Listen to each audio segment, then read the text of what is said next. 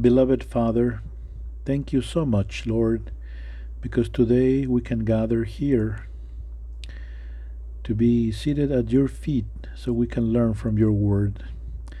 Lord, move among us and help us to learn from this study. Bring revelation and understanding and clarity to our minds so we will understand how to deal with this area of spiritual warfare which deals with this area of the mind.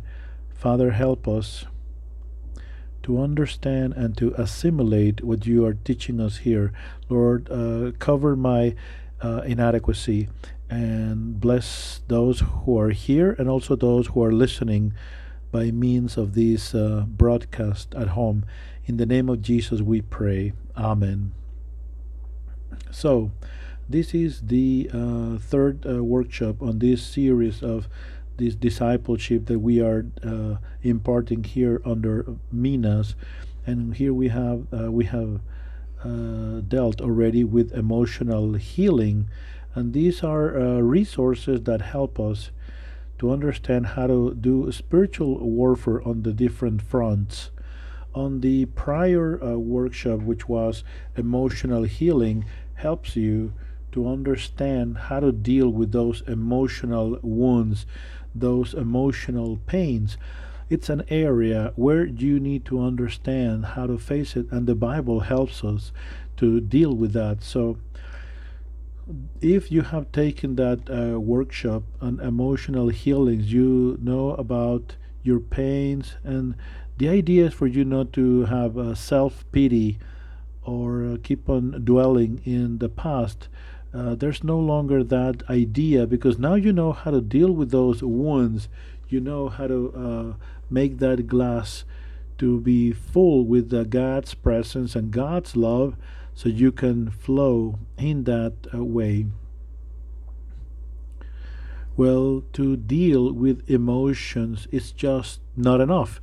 You also need to know how to manage your thoughts and it's indispensable for you to be able to keep your own uh, emotional sanity. So, what you have healed could also be destroyed, and it's important that we understand how to renew our minds and to manage our minds because that's uh, success of the Christian life is depending upon that precisely. The, the Bible tells us that we need to see things the way Christ sees things.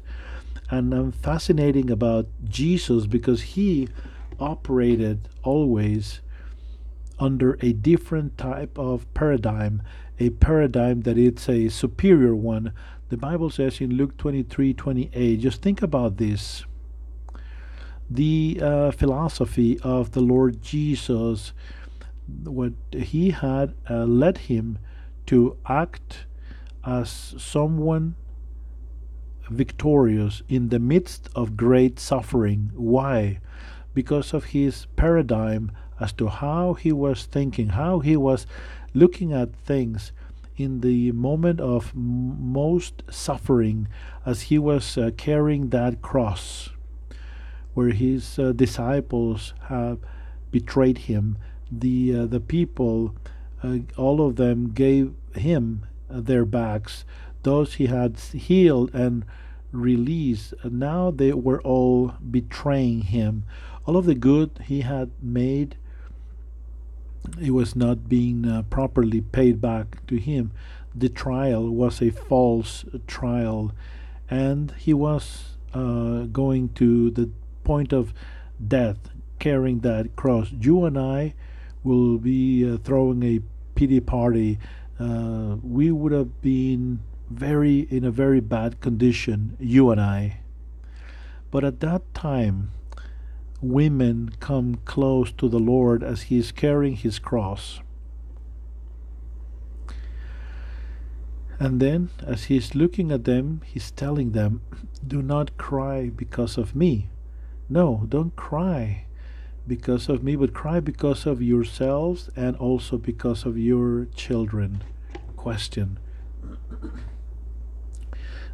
Did uh, Jesus had self pity, or no? He was not showing any self pity. He said, "Don't cry because of me." In the most critical moment, he is thinking about who? He's thinking about the people that were surrounding him.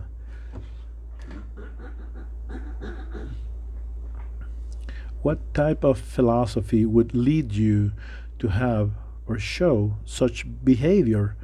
What type of philosophy would lead him to act in such a way that in the most critical moment, the moment of vulnerability, he was at ease without experiencing self pity, but rather he was showing compassion towards others.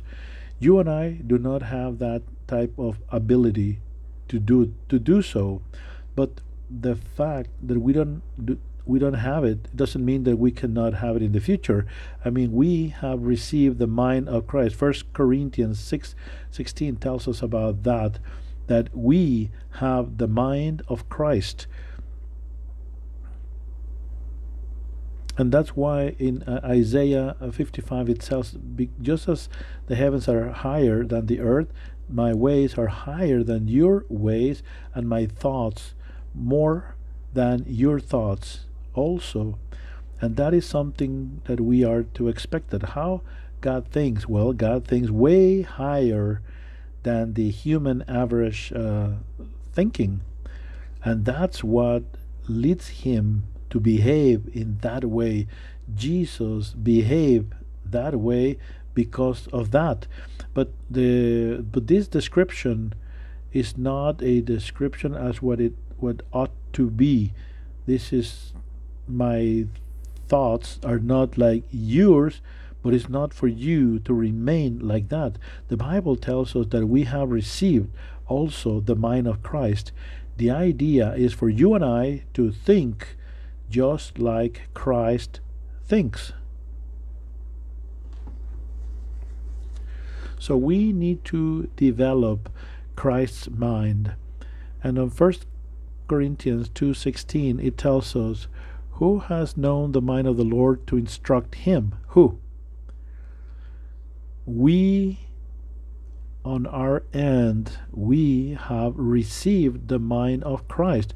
When we say that we have that type of mind, means that we have access to the uh, life's philosophy that Jesus had, and we can have that same mentality.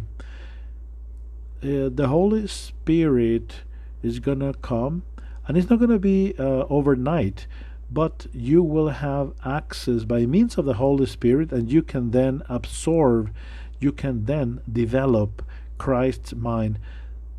Think about it. Thinking like christ you and i? Wow. Well that's the idea for this workshop. Because if you think like christ thinks at the most uh, difficult moment of your life, when you are facing obstacles or hindrances, uh, those moments of sadness, you can be above circumstances. Why? Because you will see things the same way that Christ sees things. Okay?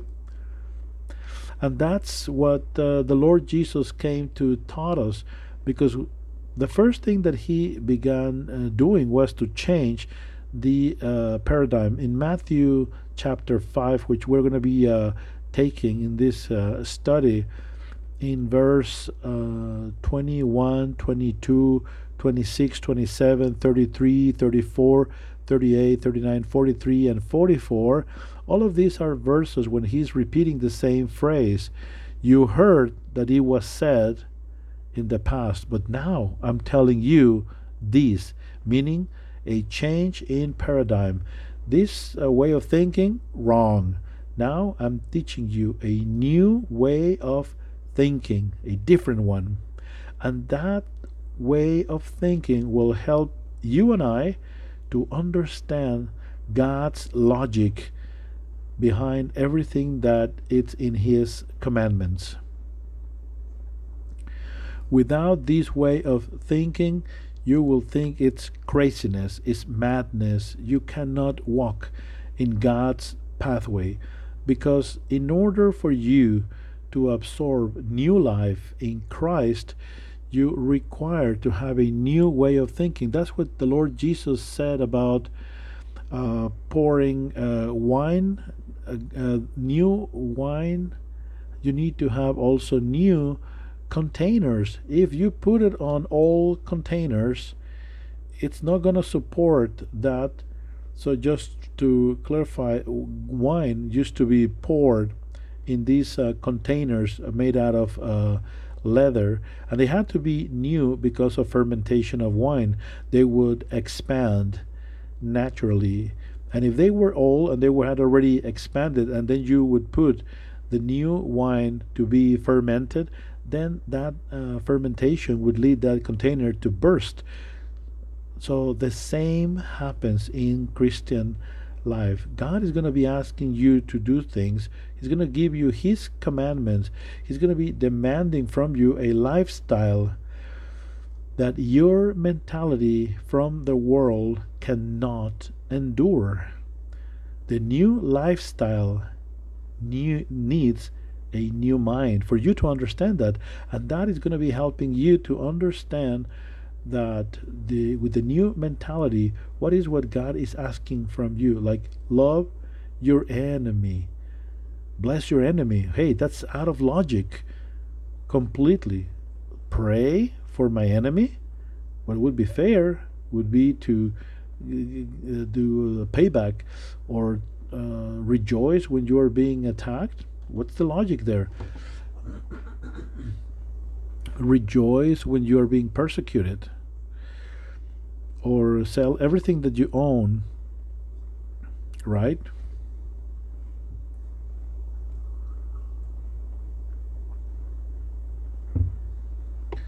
Or do not invest in earthly things, but uh, give your life for my cause, or rejoice when you go through tribulation, or whenever you are suffering injustice, then glorify God or give thanks in everything in everything, including for bad things? Yes. Or everything works for the good and those who love the Lord. What, where's the logic there? Have you ever suffered of any injustice and you say, what would be fair would be to have some payback here? But the Lord says, no, but I don't understand. It, it, it just doesn't make sense. Or the Lord says, rejoice and give thanks when you go through tribulation. In your mind, uh, in your earthly mind, you do not understand God's commandment or God's demands. For that reason, we need to renew our mind. Unless you renew your mind, you will be a victim of what is happening here on earth. But if you think the way Jesus thinks, you'll be above circumstances of this earth.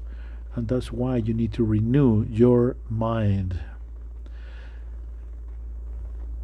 You know, the, the Bible tells us about a renewed mind. One of those is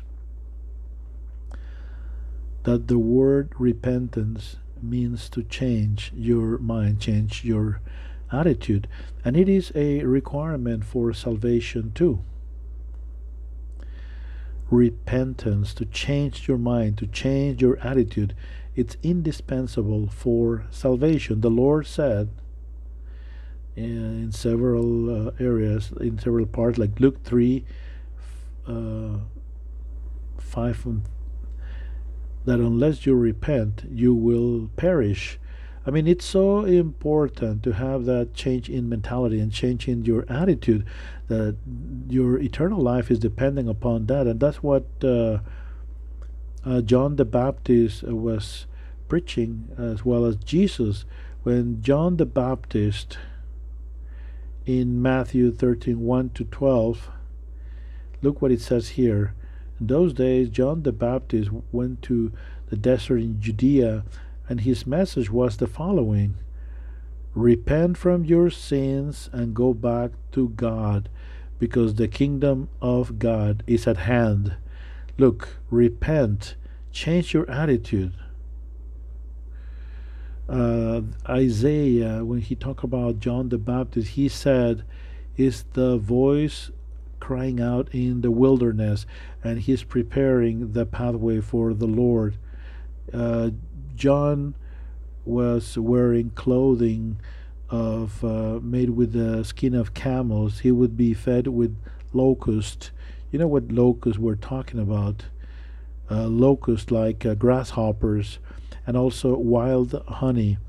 People from the valley will go out and listen to John the Baptist. As they confessed their sins, he would baptize them in the Jordan River with Joam. So many Pharisees and Sadducees took that they came to be baptized. He says, You are root, uh, root of vipers. Who told you about the upcoming wrath that is approaching? Demonstrate with your way of living that you have repented from your sins and that you have returned back to God. Just don't say that we are saved since we are the children of Abraham because that means nothing. God could raise children even from these stones. The axe it's ready to go on down on those trees and all trees that are not producing good fruit will be cast away into the fire. I am baptizing with water those who repent from their sins and they go back to God. But soon someone is coming behind me who is so high that I am not even worthy to be his slave or to uh, do his the laces of his sandals. Be ready because he's ready to separate the wheat from the wheat, and then he's going to be cleaning the harvest. He will be burning the hay in a never quenching fire. And that's John the Baptist. What is going to happen if you do not repent? That's the warning the axe and the fire. And people thought, I'm going to be fulfilling the rite of baptism.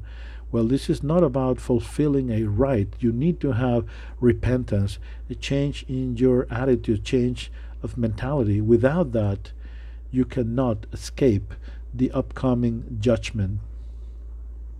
Mark 1 from 14 to 15 says that the Lord came to Galilee preaching the gospel, saying, The time has come, the kingdom of God is at hand.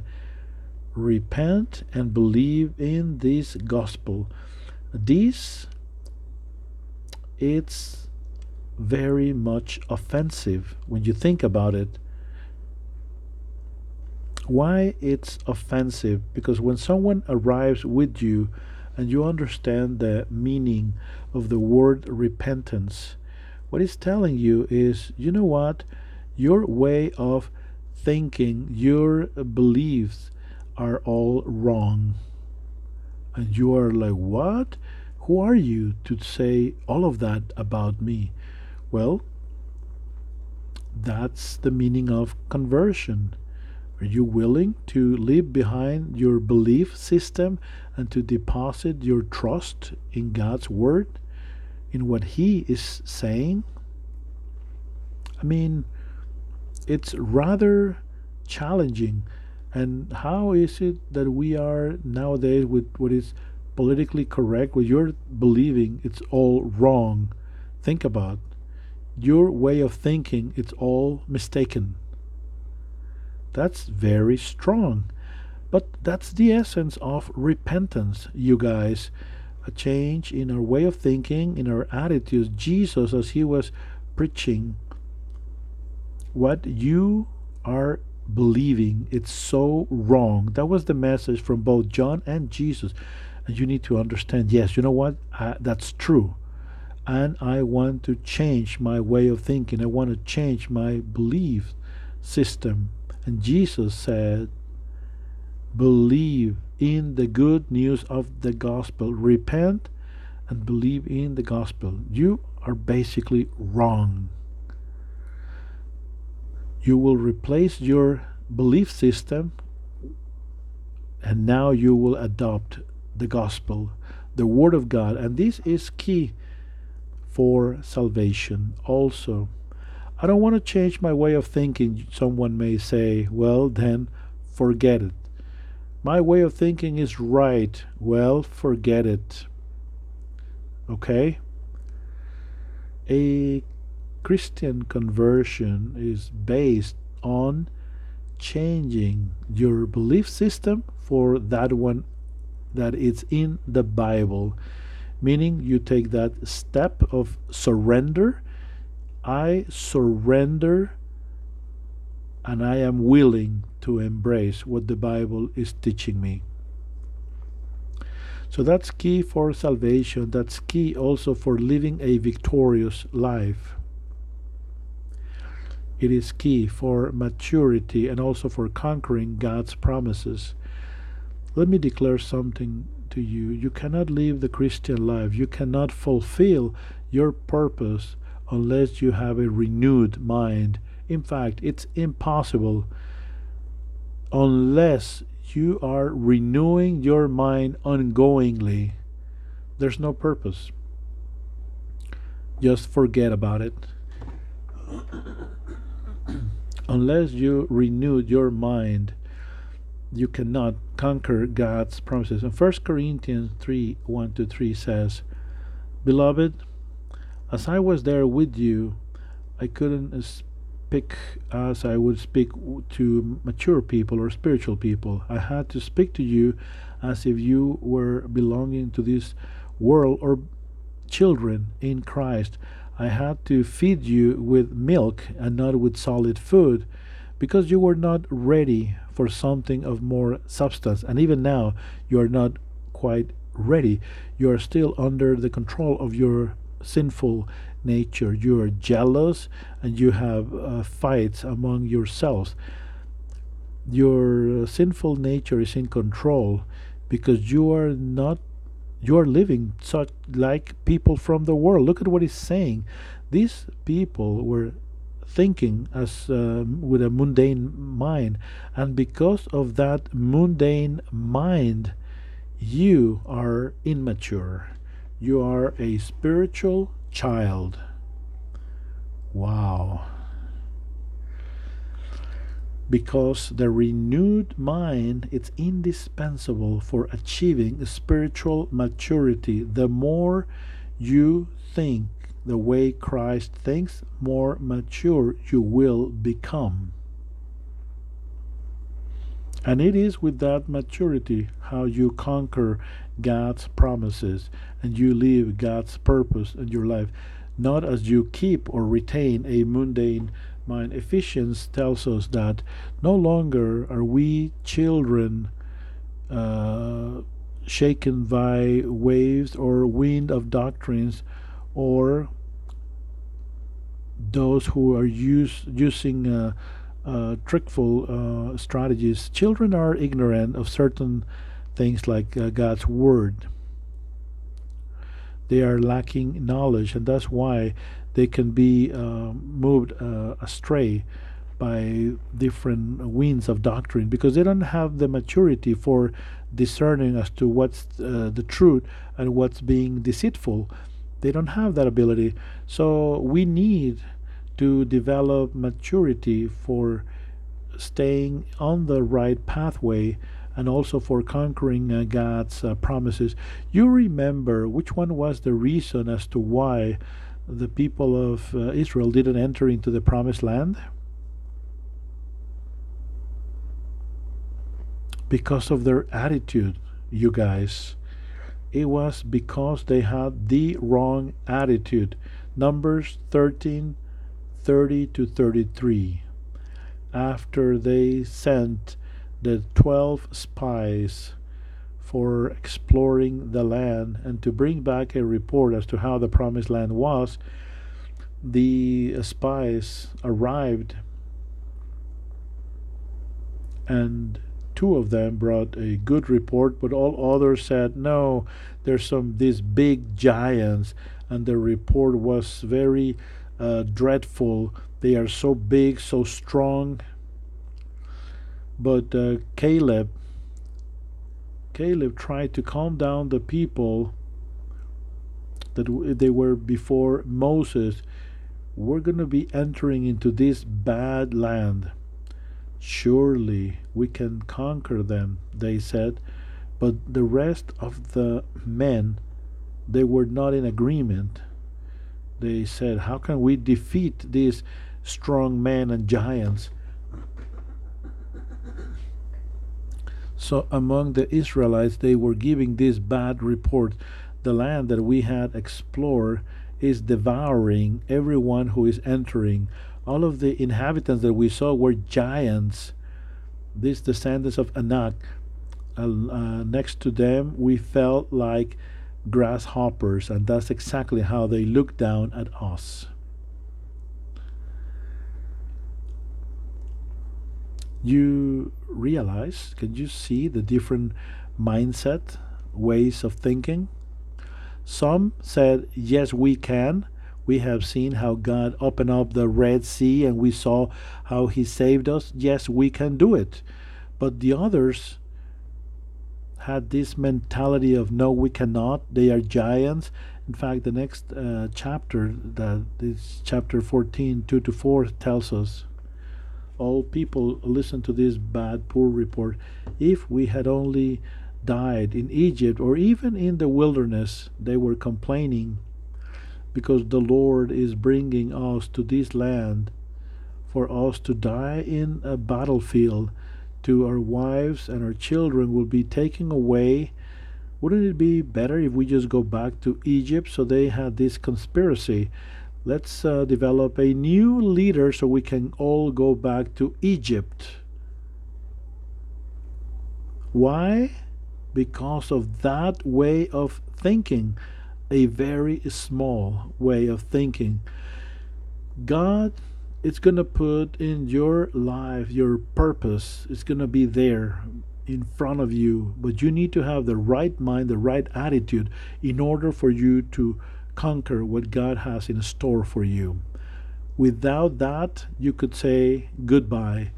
Numbers 14, uh, uh, down the road, uh, 11 to 31, it tells us Then the Lord told to Moses, Until when these people will continue to diminish me? Until when they will believe in me in spite of all of the wonders that I have done among them. Listen, he had done so many wonderful things, and their mindset did not change. They saw wonders, and yet they keep on murmuring. This perverse community, I have heard how they complain against me. So tell them that I swear for my sake their desires will be fulfilled. The purposes will be on this wilderness. None of them more than 20 years old who had murmured against me will enter into this promised land. Only Caleb, the son of Jephunneh, and, and uh, Joshua will enter as well and they will be the one who enjoy this promised land that many of you have rejected. And in this passage is telling us that Joshua and Caleb, God said, they had a different type of attitude. That's why it's essential to have a renewed mind. Because if you're thinking in the wrong way, you would be expecting wrong from God. Here, they thought that God was going to abandon them, that God was going to betray them. And they received what they had expected according to their attitude. That's why it's so important to renew our mind, to have the right attitude, because it's so important so we can live a victorious life for maturity and for conquering God's uh, promises. Why is it that I keep on being in the wilderness in my life, in my own life? Why? Surely because of the mentality that you still have. It's also essential for experiencing the good and perfect will of God.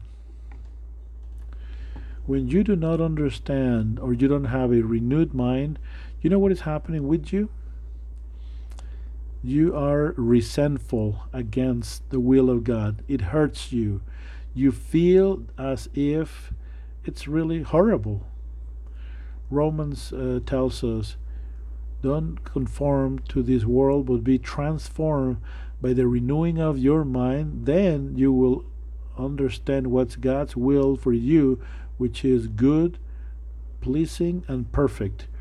Look what happened when you renew your mind.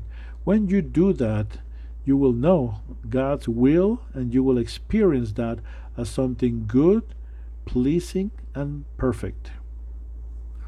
Without a renewed mind, you will never know what's God's will, and you will not experience that as something good, pleasing, and perfect. In fact, God will present His will, and you are like, ooh, what's that?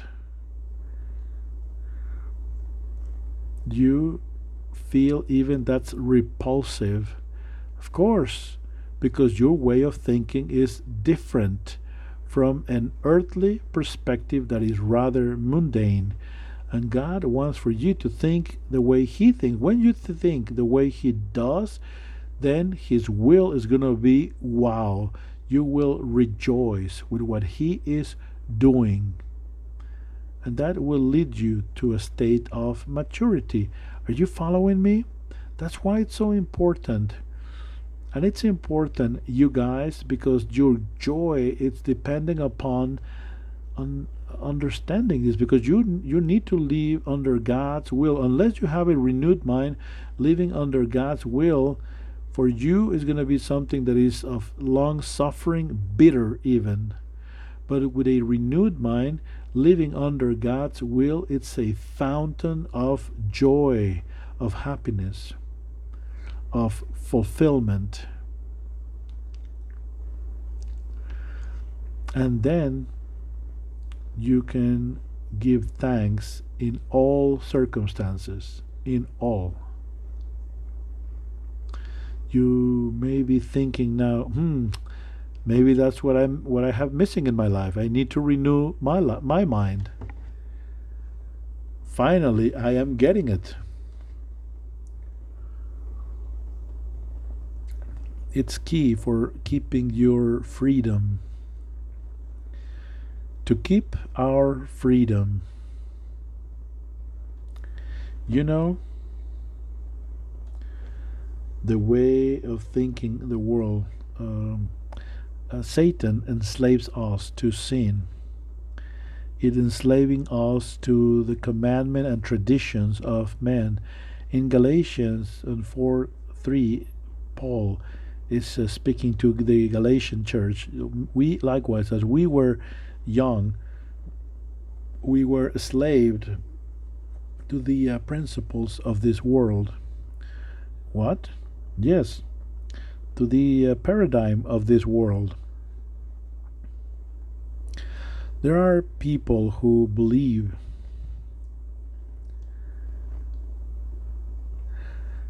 that they are free as long as they are not submitting to God, when really they are slaves in the way of thinking of Satan, in the way of thinking of this world. Slaves, because let me clarify this to you human beings uh, never develop their own ideology they, that's provided to them, and there's only two sources, only two either is God's or the enemy's. Think about it. You and I are like a computer that is worthless unless we have a software, right?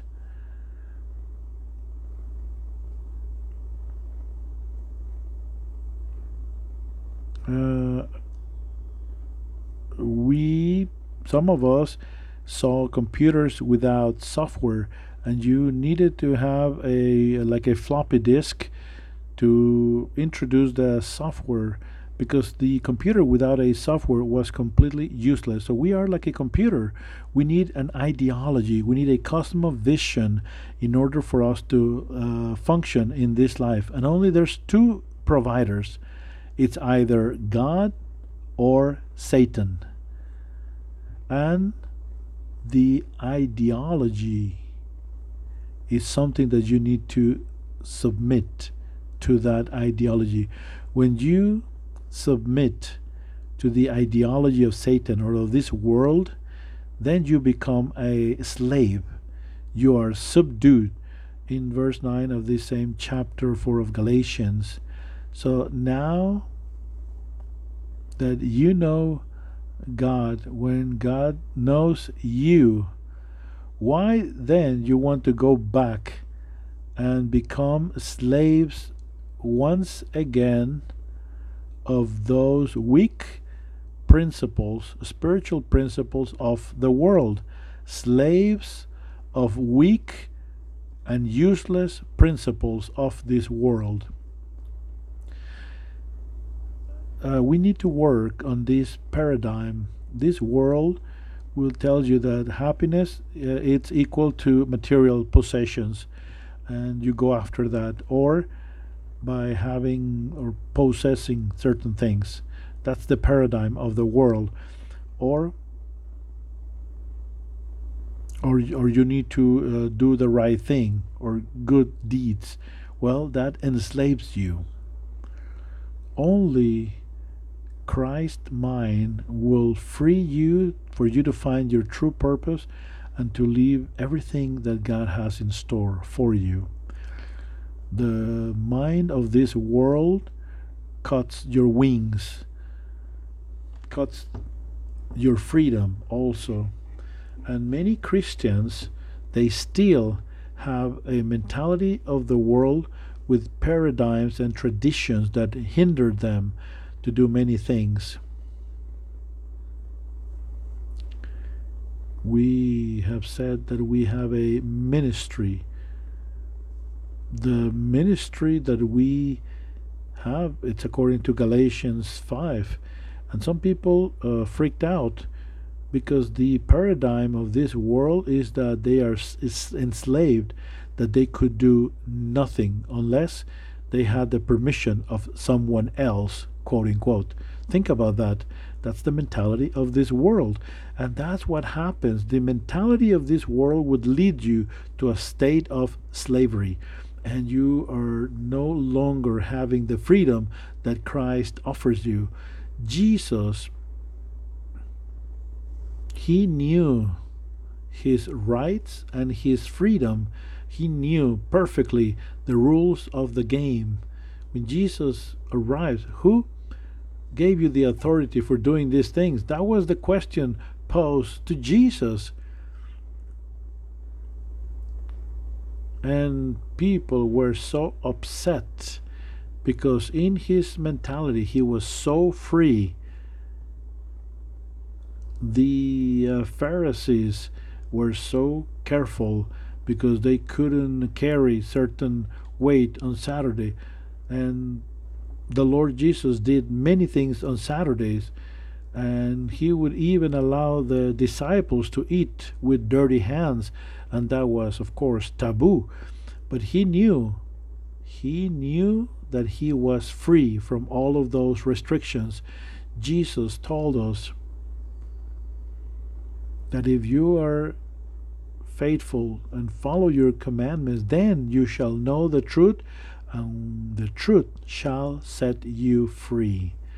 And there are many types of slavery, and the enemy is very astute that will lead you to ruined lives and marriages. Why? Because we are enslaved by him. And we can only experience freedom when we come to Christ, and that comes when we renewed our mentality. That's very powerful. It's also essential for keeping your sanity. Why?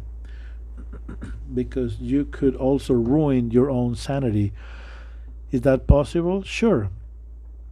Remember those uh, four processes that we uh, learned for uh, um, sanity, emotional sanity? Well, to discover those uh, pains, remember? To forgive, to receive comfort, and to be thankful. And even to be thankful for whatever caused your pain. It has to be uh, like that. Well, you might have received uh, comfort, and the Lord tells you, well, this difficult circumstance it was because of you for your growth and you are even thankful for that now but then the enemy comes back and he could plant in you a different type of attitude and then you end up buying it. Meaning do you remember that those wounds uh, it's all based on how you react to them? Remember that comfort implies a process of repentance where you through comfort you change your perspective and then you realize that something that was intended for evil is now for good. So you reverted that. So all of a sudden you forgive you forget i'm sorry and you forget and you all of a sudden are reverting your sanity that one that you had achieved already. Sometimes uh, there is a complaint that comes back from something that was already healed and when i began to complain all of a sudden i realized on this mental image it's almost like there was a wall that I was removing a brick from a wall and I was trying to bring down what had been edified before. The Lord says, Beware of your attitude, beware of keeping the sanity you have received. Don't go back to the vomit. In Proverbs, it tells us just like the dog goes back to its own vomit, the fool uh, goes back to its fullness. So uh, Peter tells us the uh, Proverbs tells us that the dog goes back to its vomit, and also the swine go back to the dirt. So we were healed and all of a sudden we are no longer healed. We are like unhealing, and I'm just making a, a word up as we speak now. We are unhealed. Why? Because of our attitudes. Instead of being thankful, oh, now you're turning that into a complaint first and then bitterness. Wow, that's that's heavy. So, your mind, a renewed mind, helps you to keep sanity, and also a renewed mind will bring so many different uh, benefits, indispensable for you to have a relationship with God.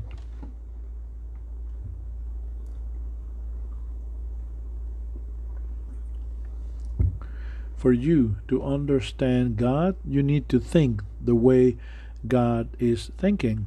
And God, you need to study your God because God is so complex. Some people want to use a simplified type of theology that is simplistic. You know, forget about that. That's a world's paradigm. If the God who had created you and the, the body how many uh, years doctors uh, will take for them to learn about body maybe 10 years and including the specialty for them just to understand the human body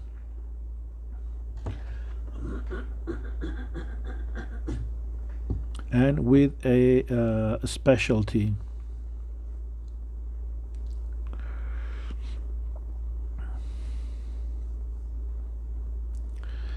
So, with God, who is the creator of the human body, you will need an eternity to understand Him. He is an object of study. You need to study Him to understand Him. And as you're renewing your mind, as you're thinking the way God thinks, because we have access to His ideology because of a scripture, then you will have a better relationship with God. Okay? Because you can uh, also overcome trials and tribulations because you need a renewed mind for you to go and overcome those trials and tribulations. In fact, and we will see this down the road, you need to have the right attitude and the right knowledge which comes with a renewed mind and also it will help you for you to do well uh, knowledge god's principles for your work your family god has principles for all, all the areas of our life the creator of the universe has norms for everything is it for screwing me up? No, absolutely not. It's for us to overcome and to be victorious in all areas of life. It's for those principles that God has put in different areas, such as physics and aerodynamics. When we learn about those principles, you and I can travel in an object that is weighing tons and tons through the air. Why? Because we know the principles of aerodynamic that God has established. It allows us to do wonderful things. When you learn about God's principles, then you can build up great uh, skyscrapers, airplanes, great families, great jobs, friendships, church, why? Because you learn about God's principles and then you become a free person. Are you following me? So that's the importance of having a renewed mind. When you give your life to Christ, you start with this process of re- the renewing of your mind, which is going to be a never ending process. This is not going to be happening overnight your mentality it's a process that is uh, moving forward from an earthly mundane type of thinking to a mentality that is like Christ's where now you are different and no longer people understand you that easily just as it happened with Jesus but now you understand Jesus better you can understand God better. How can you do the renewal of your mind? The how in Philippians we hear, therefore, brothers and sisters, everything that is true, honest, fair, righteous, everything that has a good name, if there is any virtue, something worthy of praise, then think on that. The Bible uh, tells you even how to think. It's not that I can think on whatever I want to think. No, no. You need to think according to this principle. I'm giving you a guideline. How this change in mentality occurs? Well, you got to change your belief system how do you change your uh, thinking? You change your beliefs first. But for doing that, you need to replace them by others. And that's why the Lord Jesus said, Repent, change your belief system, and change them by those of the gospel. Believe in the gospel. Change that software Your belief system is what determines your way of thinking. Your belief system is operating at the level of your subconscious. You are not aware of them, but yet they are the platform for you to reach conclusions. Your beliefs is what leads you to interpret life. When you see things the way you see that, you need to change that in order for you to see life the way God sees life.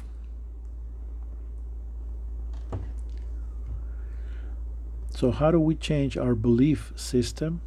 Well, we need to start by learning God's Word. He has the authority. On Second Timothy says, From childhood you have been taught with the Holy Scripture for you to receive salvation which comes trusting in the Lord Jesus. All Scripture is inspired by God, useful for teaching us what is true and also for understand what's wrong in our life. It helps us and teaches us to do what is right. God uses for training his people. The scriptures, we have a way to reform our thinking. When you step out from the Bible boundaries. Then you turn into myths and fables. In 2 Timothy, no longer will you hear the truth, and you will turn to fables, myths, and lies. The only way in which we can renew our mind is not by following ideologies. No, it has to be rooted into in God's word. This is not about changing your way of thinking for another way of thinking.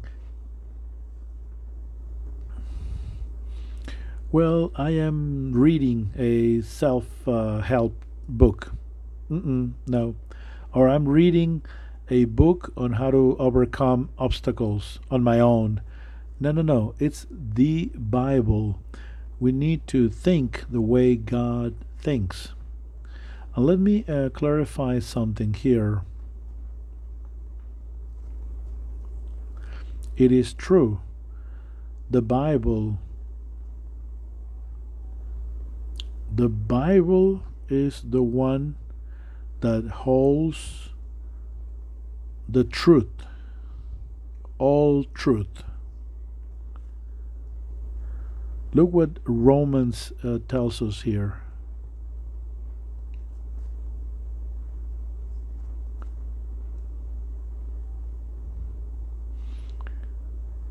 the creation gives testimony of the truth. Uh, from the creation of the world, all have seen the heavens and the earth. Through everything that God has created, they can see the invisible qualities of God, His power, and His divine nature. So there is no excuse for not knowing God. Look, the creation teaches you about theology. Creation will tell you about the truth of God. Yes, creation. And there you find physics and mathematics. And these are principles that uh, we study in creation. And the Bible has all of the basic components for you to develop your cosmovision, your belief system, which are indispensable for understanding more and more truth. You may know, but the development of science was thanks to the fact that the Christian faith, with its belief system, developed this platform that enables scientists to discover truths coming from creation. Science has used the Christian paradigm to arrive to their discoveries.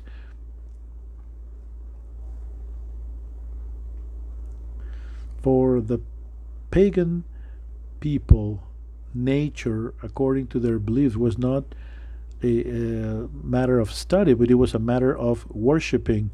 But Christians arriving, they say, listen, nature is not to be worshipped. Nature is just something that we need to study. Only God is the one that we are worshiping. So there are several paradigms that the Christian faith arrived and clarified so they mention that uh, because of the Christian faith, we can understand nature and we can develop science, but yet it's not for worshiping nature. So some people go after myths and fables. You might have seen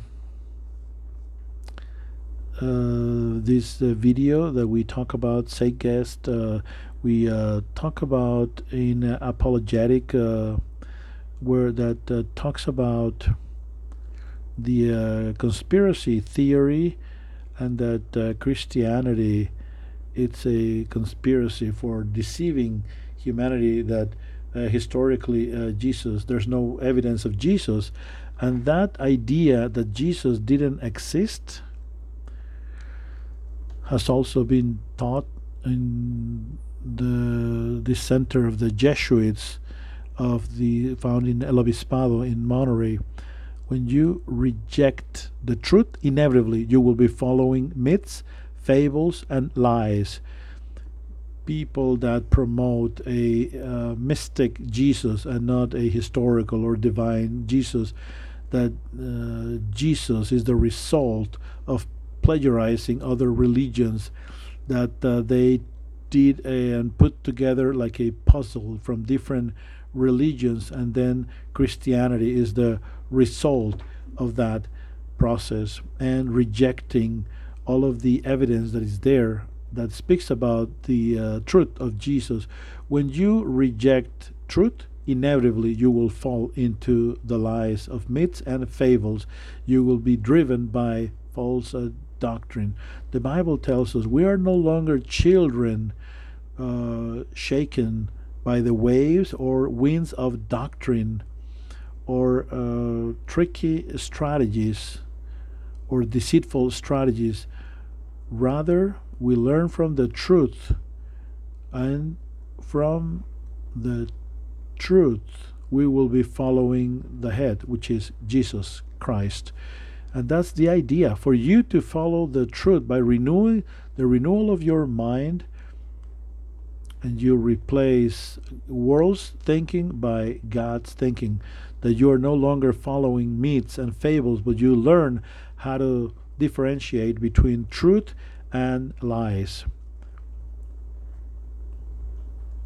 Because uh, many people will come and they will introduce themselves trying to transmit to you teachings as if they were from God without coming from God. And you need to discern. That's why you need to be rooted in the scriptures. You remember in Matthew uh, 15 when the uh, Pharisees came to Jesus and they said to him,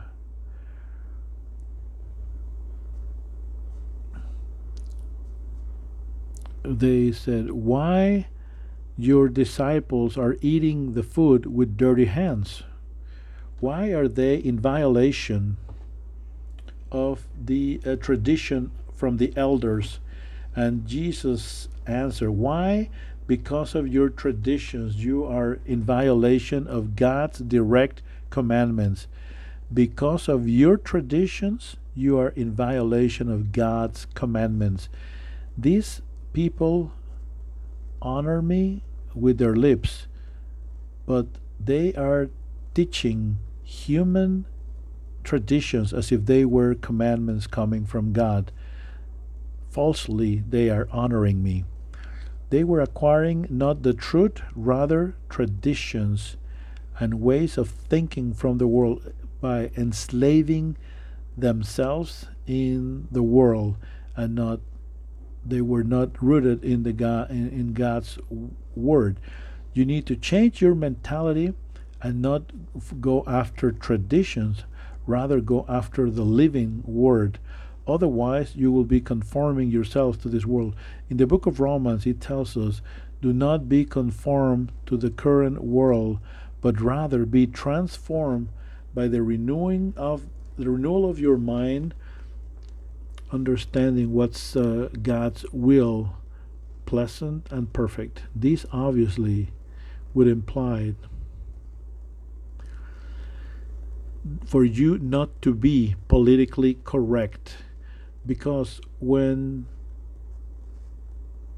we have said that truth many times is hurts and that's why Jesus was hated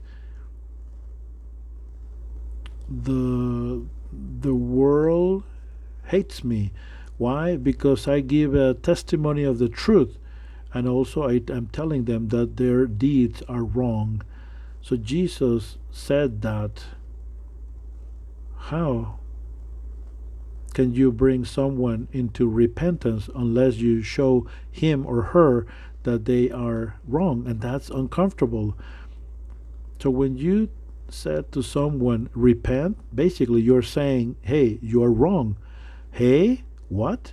How dare you tell me that I am wrong? People get offended.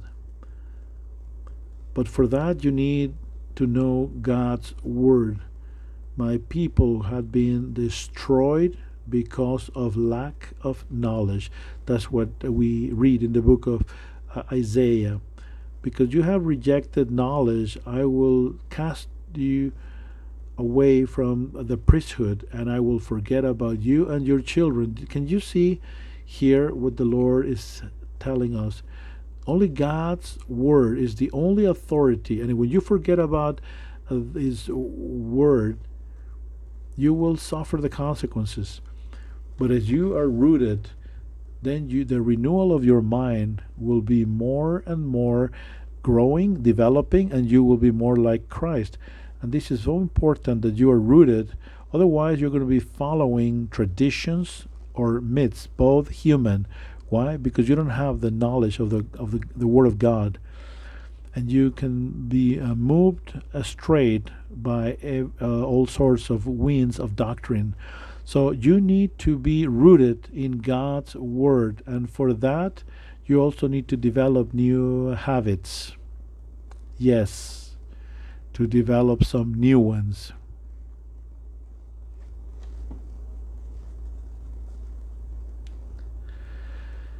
Have you ever forged the habit of uh, training, doing exercise at the beginning, it's so difficult. Or what about uh, healthy eating?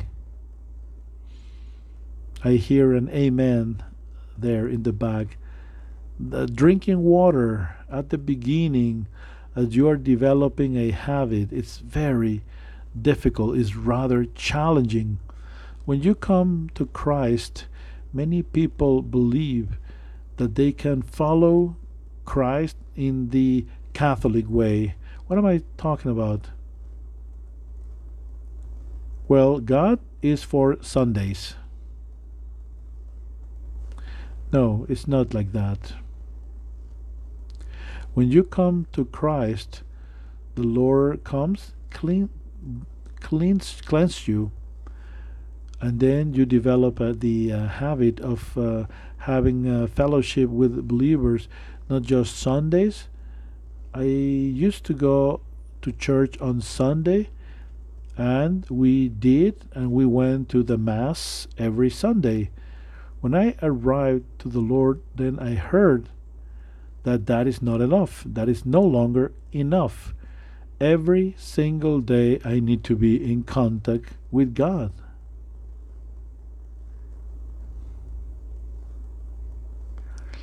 So you need to change your habits. Why? Because you are exposed to the world every day and you are ignorant.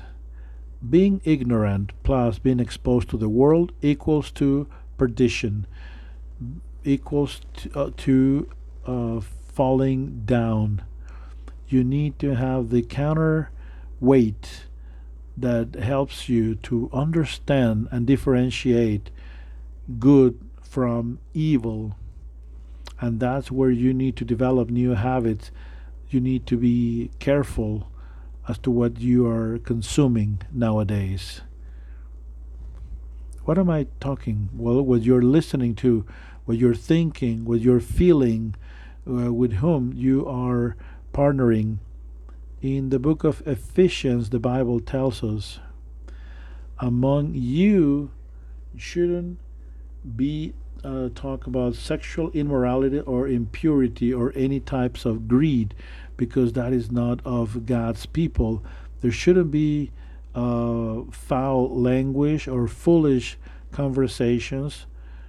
All of that is outside of the realm of Christians, but rather there should be a grateful spirit. So my way of thinking and my conversations they need to change. Yes, what you listen to, what you are seeing, what you are watching. Before you used to watch anything or on TV, on TV. The book of Job tells us, I had seen with my eyes, and I didn't want to follow into lustful eyes. Even what you're feeling, what you're thinking, you need to be aware of that you can no longer think or feel just about anything. Proverbs tells us, above all things you shall safeguard your heart, because from your heart comes life, meaning safeguard your mind, your heart, also what you are, with whom you are um, having fellowship. In the book of Corinthians, it tells us, do not be deceived by those, because bad company will corrupt will corrupt good uh, character. As you are uh, uh, in a company with someone, you are adhering to that way of thinking, and you are also adhering to those demons that the person may be a demon possessed and those demons are barking at you because remember the bible says that we have a struggle against the spiritual realms. Uh, we are fighting against these spiritual beings that are the demons, and they are everywhere in the spiritual realm. They do exist and they are real. When you have fellowship with someone, you need to discern who are these people are they believers? Are they Christians? Or maybe they uh, exhibit bad behavior. And if someone exhibits bad behavior, more than likely there are demons that will try to seduce you to follow in their lead. There is, and we saw a study that was called set apart. And under set apart, the Lord has left us here and the way in which we are not conforming to the world. We understand how to do that. And the way to do that is, first of all, by being always on your guard up if you think that everyone can be your friend, you will be conquered because they want to convert you. And the only way you can be protected is that you need to uh, have your guard up. If your guard is down, then you are doomed. So you need to be careful as to what you are consuming. You need to read your Bible daily. Yes, daily. The Bible tells us on uh, 1 Peter 2 2 Desire pure milk as a just born baby, true that you will grow in your salvation. Desire pure milk that comes from the scripture as a just born baby. Have you ever seen a baby when the baby is hungry? We, as parents, the first time we were parents, we made a mistake.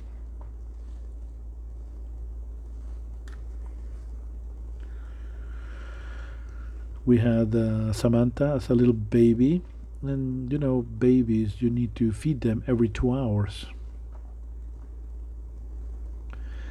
every two hours. And we lost a sense of time. And sammy my daughter she was really crying loud. And we were like what's going on? We checked the diaper everything was fine.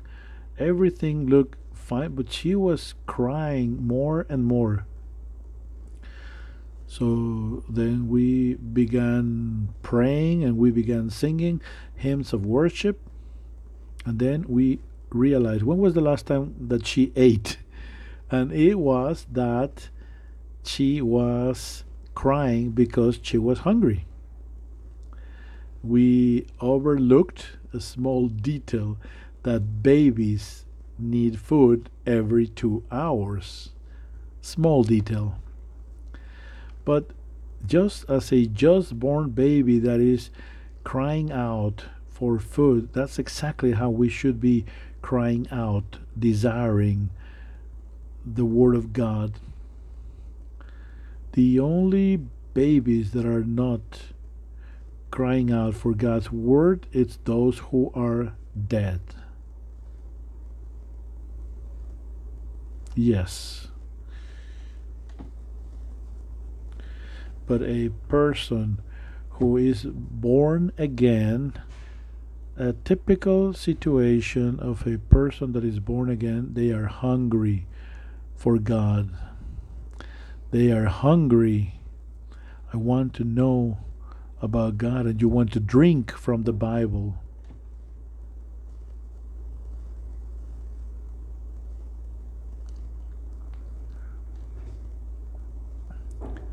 And we are sometimes confronted by the Word of God. This is not a fairy tale. The Bible tells us that the Word of God is like a double edged sword. It's going to split everything in half, like uh, intentions of the heart and our thoughts. It will penetrate us. When you read the Bible, you will be confronted in your beliefs and also in your behavior. I remember as I began reading the Bible and I lived under a paradigm, and then you see that the Bible tells you something different than your base paradigm. And at first, I used to ignore it. Why? Because I was living in a world where the majority of people do ignore the Bible or they are not following the Bible even within the Christian church. So you may start thinking, well, maybe it's not that true. But yes, it is true. And then you are confronted when the Bible says, I remember the Bible says that we shouldn't use foul language we all use foul language, and then I was using foul language as I used to before.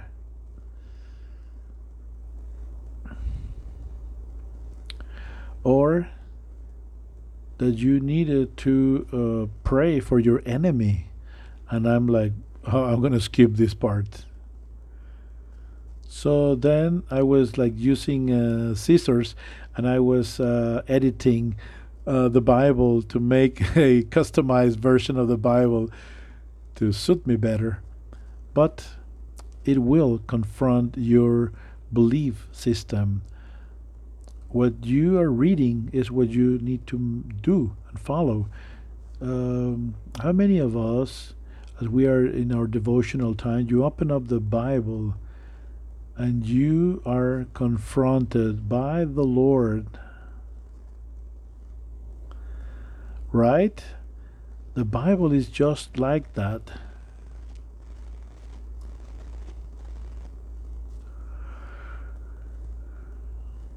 And uh, the Bible is what leads you to have a reformation of your heart. In fact, the uh, Protestant reform comes precisely from that, which is uh, mankind. Mankind used to follow the doctrines and traditions, and as Martin Luther studied the Bible, said, "Hey, the Bible says that uh, salvation comes by faith, but uh, the church was selling indulgences. You know what is, what are the indulgences, right? That were being uh, sold. Well, it was a paper certificate that you could purchase by which you could have access into heaven. You will be uh, taken out of purgatory, and it was a great business, really was. And that's how the Sixtine Chapel was built with uh, funds coming from souls. Instead of being saved, they were actually being sent into hell. So Martin Luther read the Bible and he's like, the salvation is free. And if I declare this, the, the business is going to be ruined, right? It's free and it's because God loves human beings. But if you're buying it, where's love? If you need to buy it, I arrive with uh, flowers to my uh, bride, and then I said, "Oh, by the way, these are 50 pesos for this bouquet of flowers." Is that love? Is that God's love? That's right. And we think that God arrives with flowers and then he says, Oh, by the way, it's a hundred pesos. Well, and by the way, I do love you.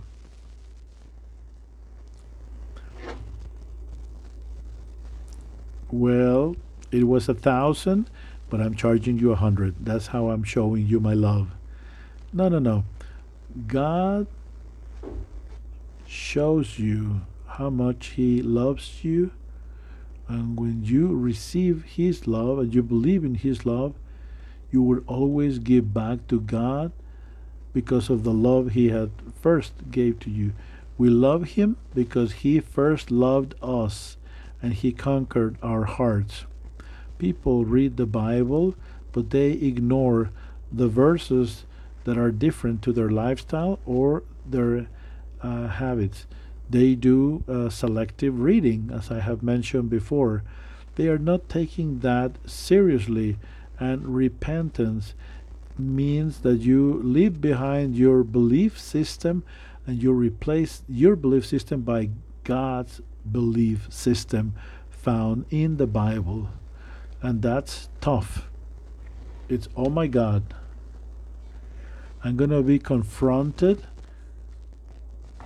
all of my behavior that is wrong, I need to modify it, and I cannot skip a thing. You cannot be selective in reading the Bible. Because if you are selective in your reading of the Bible, at the end, you are creating your own ideology and you are not renewing your mind.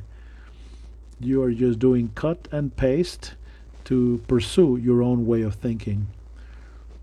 Reading the Bible will help you to question your belief system, even to analyze your beliefs.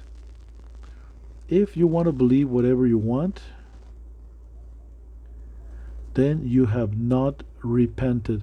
I don't like this about the Bible.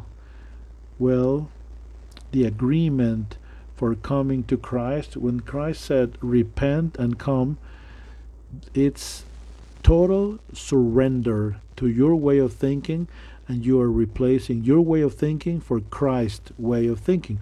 Obviously, this is an ongoing process, but you need to have the willingness.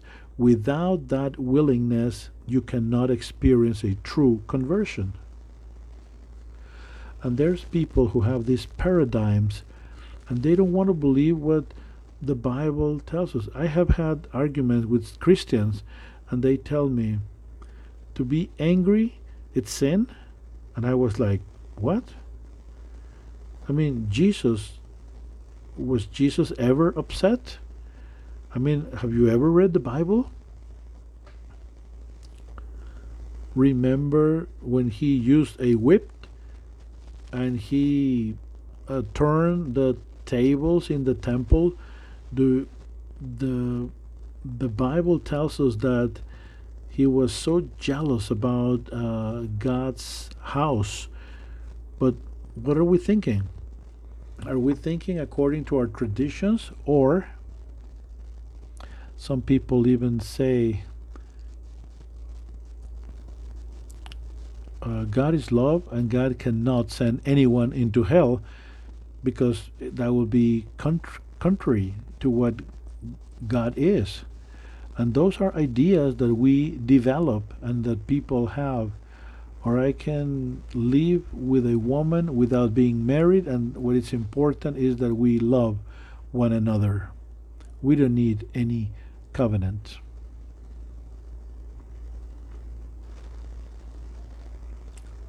Everything we have learned from our childhood years, most it's wrong. When you arrive to Christ, then when you repent, you need to understand that you need to change your way of thinking. Repent repentance means that everything that you have learned from childhood needs to be reformed, needs to be addressed. Yes. Our mentality is mistaken and we need to change that for one that conforms to God and Christ thinking. You need to read the Bible daily to for the renewal of your mind. If you are going to be reading, you need to read a version that you understand. Uh, Reina Valera or Old King James, it's a very true, very uh, uh, uh it's uh, adhering to the first uh, writings, but you also need to follow a version that you can understand in your walk with Christ. If you are uh, beginning, start with the uh, NIV, New International Version. Those are versions that you can understand and uh, you can also use it to confront your lifestyle. I remember as I first read the uh, Bible in the Old King James, and I read uh, uh, Proverbs. And when I read uh, the book of Proverbs under the NIV, it was like, wow, for the first time, I have understood the book of Proverbs because it was more like an enigmatic type of phrases as I read the uh, the old King James. So it's so deep that wisdom that I when I read it in the old version, I couldn't understand it fully. But when I read the NIV, then I understood. Something like that happened to my wife. As she uh, read the new uh, living uh, version, she was like, it's almost as if I would have never read the Bible. Why? Because now you understand the meaning, and it's a more uh, current uh, version and it's not for you to stick to just one version. Read many versions, but start with a version that you can understand.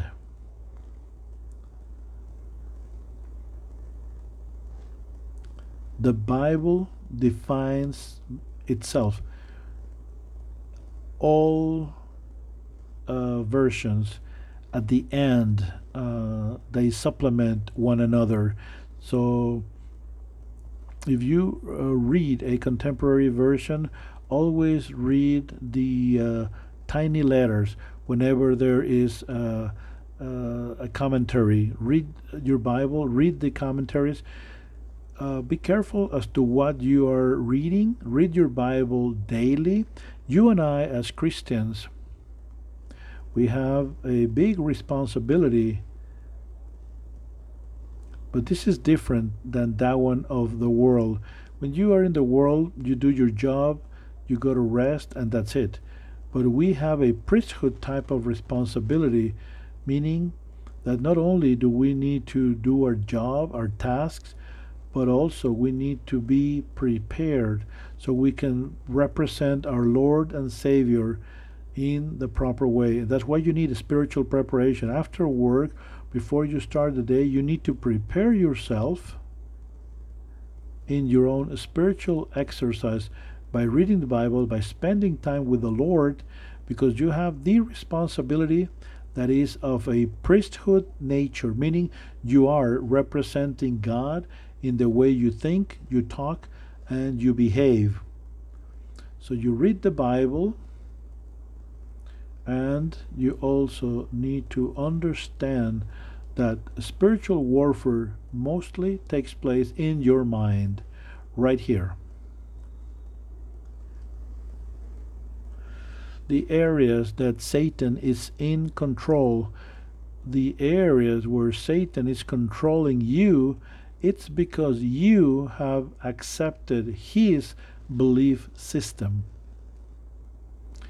Satan is controlling you because of the lies that he has inserted into your life. In 2 Corinthians, it tells us that the weapons that we are using they have the divine power for bringing down strongholds uh, arguments and activities that are against God's knowledge so we have all thoughts to be surrendered before our Lord Jesus Christ. So we have these arguments and thoughts need to come into obedience to the Lord. So spiritual warfare is of the mind. We are fighting and our weapons, our spiritual weapons are so we can manage our own mind. Arguments and thoughts that come into obedience to Christ. If you are aware that spiritual warfare happens in your mind, the enemy, if you don't know that, the enemy will destroy you. The only power that the serpent of all had what was the power that the serpent of all had? The word, a deceitful word, lies. That was the only power that the serpent had. And to safeguard yourself against that deceitful word is the Word of God. It's the only way to defend yourself. In the book of Genesis, we read the serpent was more astute than any other animal created by God. So the serpent asked the woman, Is it true that God told you not to eat from any trees? We are not. We can eat from all uh, fruits and trees, but the fruit of the tree that is in the middle of the garden, the God said, Do not eat from that tree and don't touch it, otherwise you will surely die. But the serpent told the woman, That is not true. You shall not die. God knows that when you eat from that tree, your eyes will be open and you will be like God, understanding good and evil. So, what happened there? one word that was deceitful, that was accepted by Eve, enough for all humanity to collapse. The power of lies. The woman saw the fruit and it was good and it had good aspect and desirable to eat to be eaten and to acquire wisdom. So she ate and she gave her husband, and he likewise ate. And this is very strong. We believe that sin is individual, but the fact of the matter is that it can also be collective sin.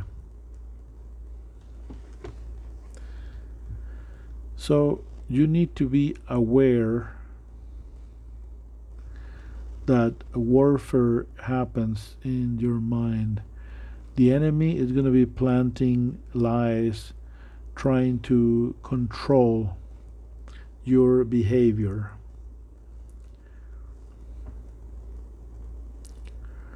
Why Eve ate that forbidden fruit? Why? Because she accepted the lie. She heard the lie and accepted the lie. Why you and I are disobedient? Why? Because we accept lies. Have you heard that saying that be careful of your uh, thoughts? Be careful of your thoughts because they will transform into words. Be careful of your words because they will transform into actions. Be careful of your actions because they will transform into habits. Be careful of your habits because they will mold your character. And be careful of your character because from your character, your destiny is dependent upon. All starts from here, from your mind. Your victory or defeat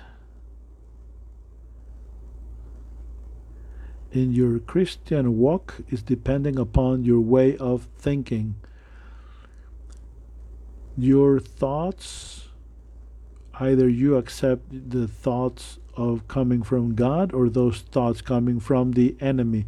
Just like what happened with Adam and Eve, it happens nowadays with you and I. The enemy keeps coming to us, trying to introduce li- uh, lying uh, words, lying thoughts, trying to mold your behavior to deflect you away from God's will.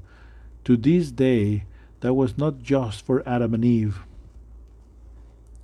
And it is here where the task of managing your thoughts really start.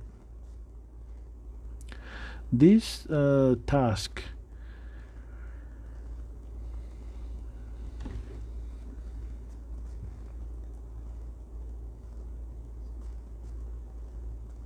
it's um, tiring because the mental muscle that we all have here this is not a physical muscle it's a mental muscle that needs to be exercised that needs training ongoingly and you need to be alert mentally all the time. You are coming from a stage of before Christ when you allowed all thoughts to be like a parade coming to you and you were sitting down calmly allowing for every thought to come in. Now when you come to Christ you need to be on the alert and ready carrying your weapon and uh, tackling all thoughts that are not coming from God. So you come from a stage of mental laziness, and now you be on the alert, ready and prepared to fight back. So, how do you manage your thoughts?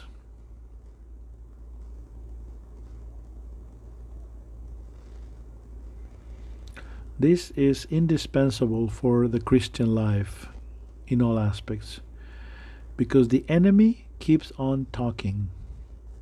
And let me tell you something. The Bible tells us that these are spirits because our warfare is not against uh, flesh and blood, and our weapons are spiritual as well. Why? Because we need to destroy arguments and we need to bring all thoughts into obedience to Christ. When the enemy comes, the enemy is a spiritual being, he keeps on talking. As a spiritual being, you know how you perceive him? As a thought that pops in your mind. The spiritual world is perceived when God speaks to you, you receive that as a thought. Likewise, when the enemy is talking, our minds, God has coded our way of thinking to be creative, to analyze, but also it's like having an antenna to understand what's going on in the spiritual realm. And we are open to that spiritual world. And we'll see examples of this. But it's there. The first thing that you need to do is to understand which ones are your thoughts and which ones are coming to you. Meaning, it's not because something pops up in your mind, it's yours. Oh, a thought has arrived. Well, it's not necessarily your thought. Thoughts that pop up in pop in your mind have three sources. Either they are yours, they come from God, or they come from Satan. Okay? So there are three sources, either yours, from God, or from Satan you have these uh, thoughts, and the Bible tells us about it.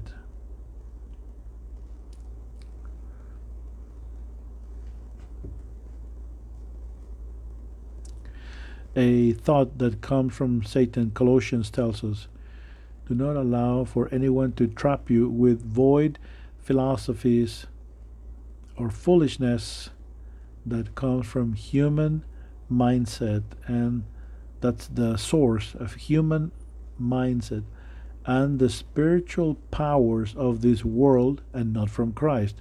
Talking about these sources human thinking or spiritual powers and those that are from Christ. The three sources of our thoughts, either yours or from uh, spiritual uh, powers or demons and those from God. Okay? Three. So those that come from Satan, in Matthew we read, Since then, uh, Jesus clarified to the to his disciples that he needed to go to Jerusalem and that he needed to suffer under these the, the rulers to die and to be brought back from the dead but then Peter took, took him apart and he began saying to Jesus, Lord, have compassion on yourself. In no way this will happen to you. But then when he turned to uh, Peter, he said, Depart from me, Satan, because you are like a stumbling block, because your your mind is not on God's things, but on men. So the Lord Jesus is chastising and reprimanding the spirit that is speaking through Peter, meaning Satan. That conversation was being inspired by whom? By Satan himself. Satan was there speaking through Peter. Okay? So, this is a demonic inspiration. Peter had been inspired in prior verses as he is recognizing Jesus as the true Messiah, the true um, uh, Christ. So Peter had been inspired by God first to recognize Jesus, and then he is uh, being inspired by Satan trying to deflect Jesus's road uh, to the cross. In Ezekiel, we read this is what the Lord says. In that time, it, you will have bad thoughts coming to your mind, and you will develop a perverse strategy. And you will say, Israel, it's an unprotected country. I will fight against Israel and I will destroy its people. I will go to those cities that used to be desolated and now they are full of people who came back from the wilderness from many nations. I will steal and I will uh, take away because now the inhabitants are rich in cattle and possessions. It's almost as if the world was spinning around them. What it's saying here is saying that bad thoughts will come, and this will be of such nature that a perverse strategy will be developed.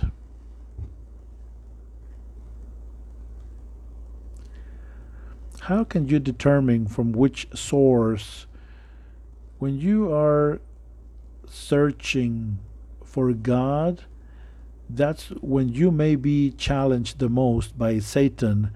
There are certain uh, cases or circumstances like what we read in First Chronicles. Do you remember?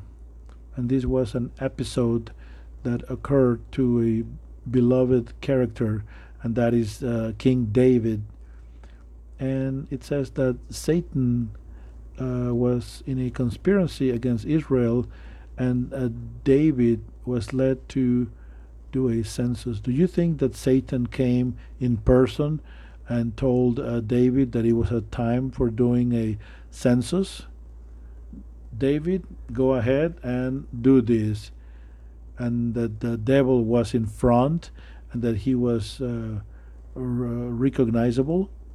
How this uh, happened then? Well, David developed an idea and he said, Hey, why not? I'm going to do a census among the people. Did he filter that using the Bible? No. The Bible was telling him if it's going to be a census, uh, certain requirements had to be met.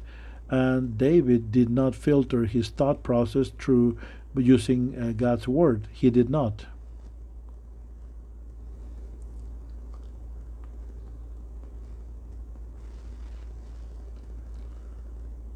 So, what's how can you determine? How can you determine if the source it's the devil?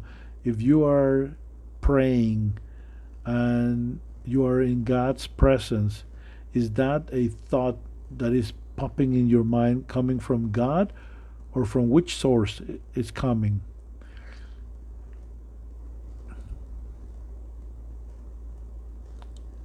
God's word is the only safeguard that we have against an evil thought. You may be in prayer, and the devil may say, Sure, go ahead and pray.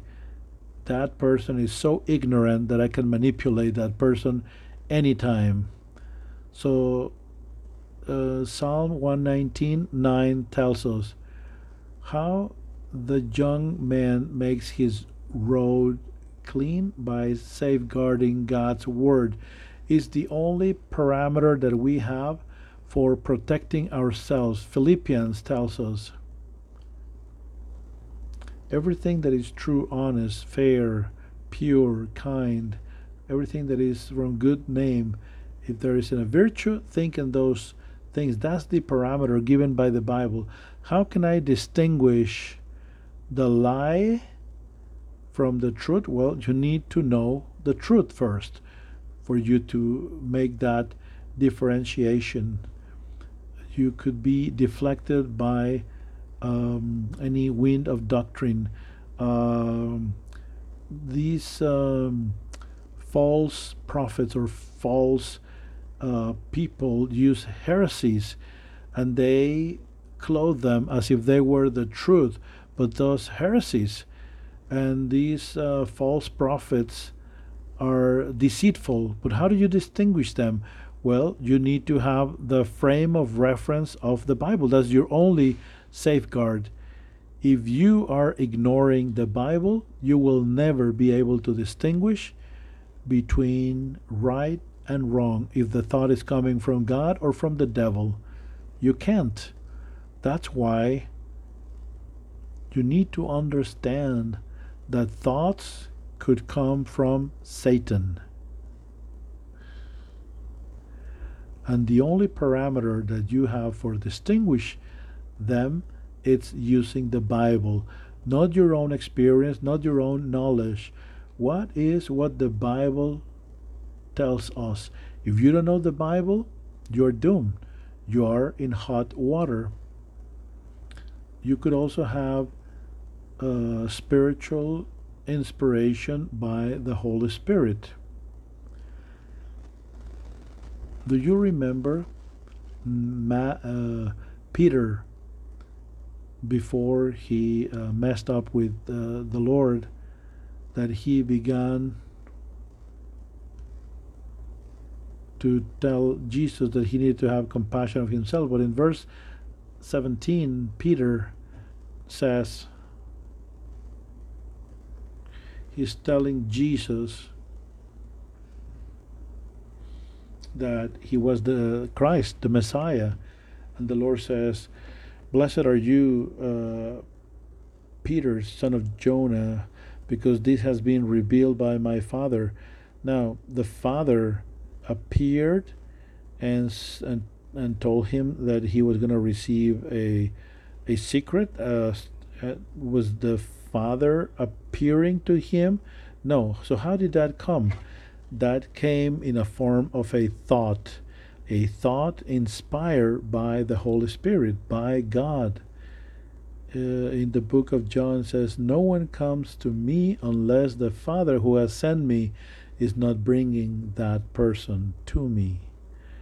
So is the Father the one that reveals uh, John 16. So when the Spirit comes, conv- will convince the world of sin and of justice, justice coming from God, and the upcoming judgment. Who is the one convincing us of sin? The Holy Spirit. So when conviction comes about sin, what's the inspiration that we are receiving? That one from the Holy Spirit. That's why blasphemy against the Holy Spirit it's uh, when it's done who can convict you of what's sinful? Who is going to be confronting? So if no one is confronting you no longer there is room for repentance. So those convictions is the holy spirit leading you to repentance. Is the holy spirit is inspiration coming from god? In the book of ephesians it says that mystery that in other generations was not being revealed.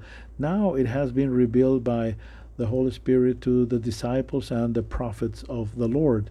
How was that revealed? Well, it's divine inspiration by means of the Holy Spirit and the personal teachings of Jesus. In fact, even the prophets in the Old Testament, in the book of Peter, we read to the contrary, was the Holy Spirit the one that fostered the prophets, and they spoke on behalf of God. Now, the prophets in the Old Testament, did they all see the Lord? No. The word would come into their minds, and they began speaking that word. And that happens with us likewise, not just with the authors of the Bible. It's happening now obviously, we know that the Bible is God's Word, and we will use that as our benchmark to understand whether what we're hearing is inspired or not by God. But you and I need to receive that inspiration. Who can teach you what's your true purpose in life? What's the reason that you are here? Only the Spirit of God can reveal that to you. In uh, First Corinthians, we read God has revealed this by means of His Spirit. So the Spirit examines everything. Who knows the thoughts of humans? But the Spirit that is inside, likewise, no one knows the thoughts of God but the Spirit of God Himself.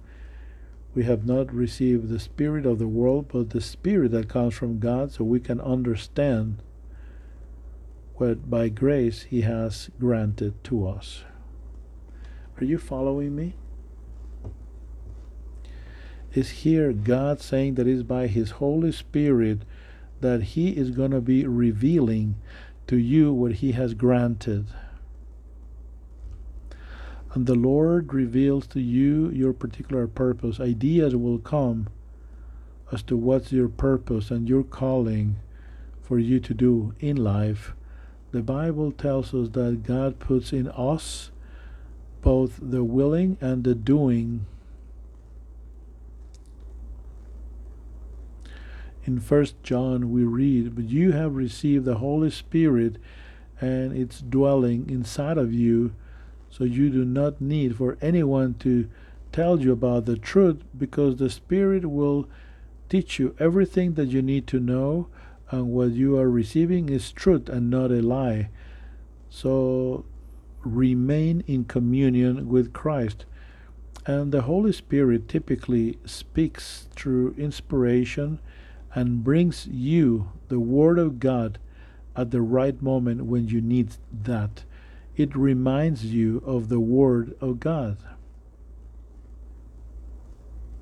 And that's great because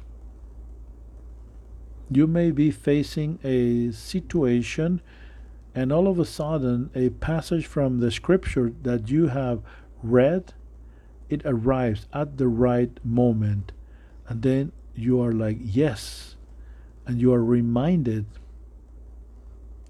and that word that comes into your mind it's the holy spirit that is reminding you of something you have read before.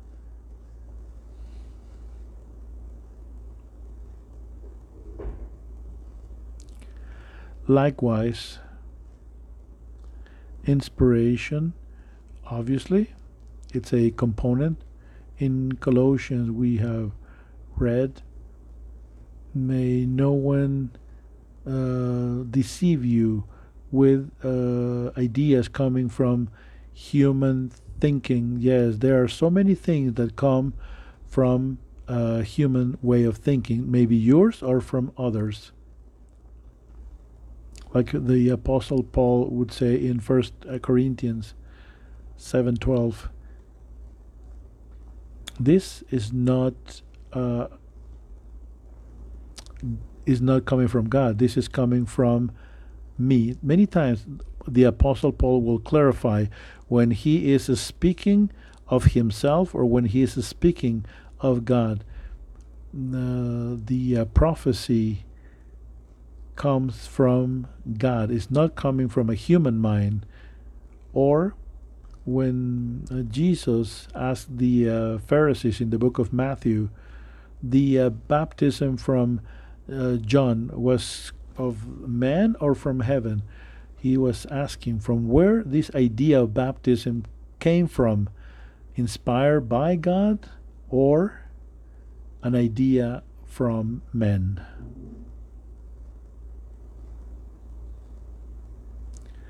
You need to make a distinction. Your thoughts and those that are not. And is in this process of thought management is this coming from me, God, or the devil? It's an ongoing process. And this is as if you had a a goalkeeper. Would you go and uh, enter into a soccer match without a goalkeeper? Of course not because if you don't have a goalkeeper, you would lose, certainly. Well, you need to have a goalkeeper in your mind that will stop all of the scoring goals that Satan is trying to score into your own goal net. A thought will come and normally comes as if it, it is of your own creation oh, this person, and you're thinking as if you are developing a thought about a person, oh, this person did that or this against me. and you are thinking as to what you need to do to get even, and all of a sudden you are thinking of that thought as if it would have come from you, when in reality it came from the enemy. And then you swallow that. Why? Because you are not doing proper thought management.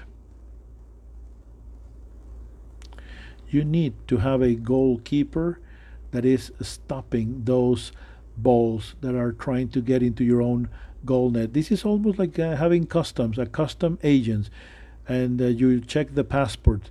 Okay, let me see this passport. This comes from heaven or it comes from hell. And you develop that filter. You need to monitor and do an auditing of all thoughts coming into your mind.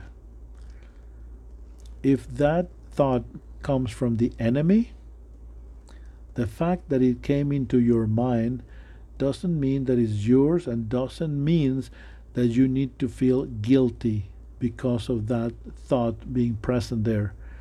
Sometimes I hear people saying, I have thoughts coming into my mind and I feel guilty. Well, the problem is that you are accepting that yes or no.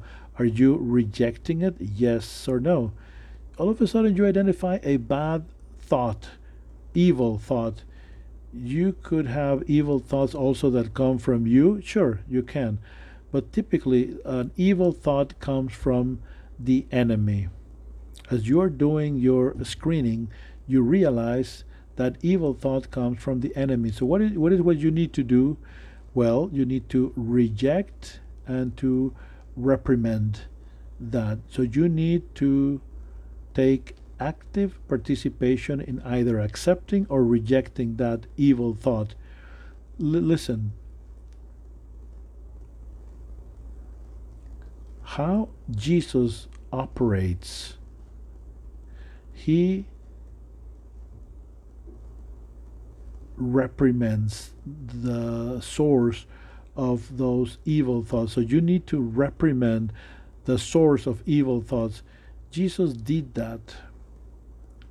So if Jesus did that reprimand, we need to uh, do likewise.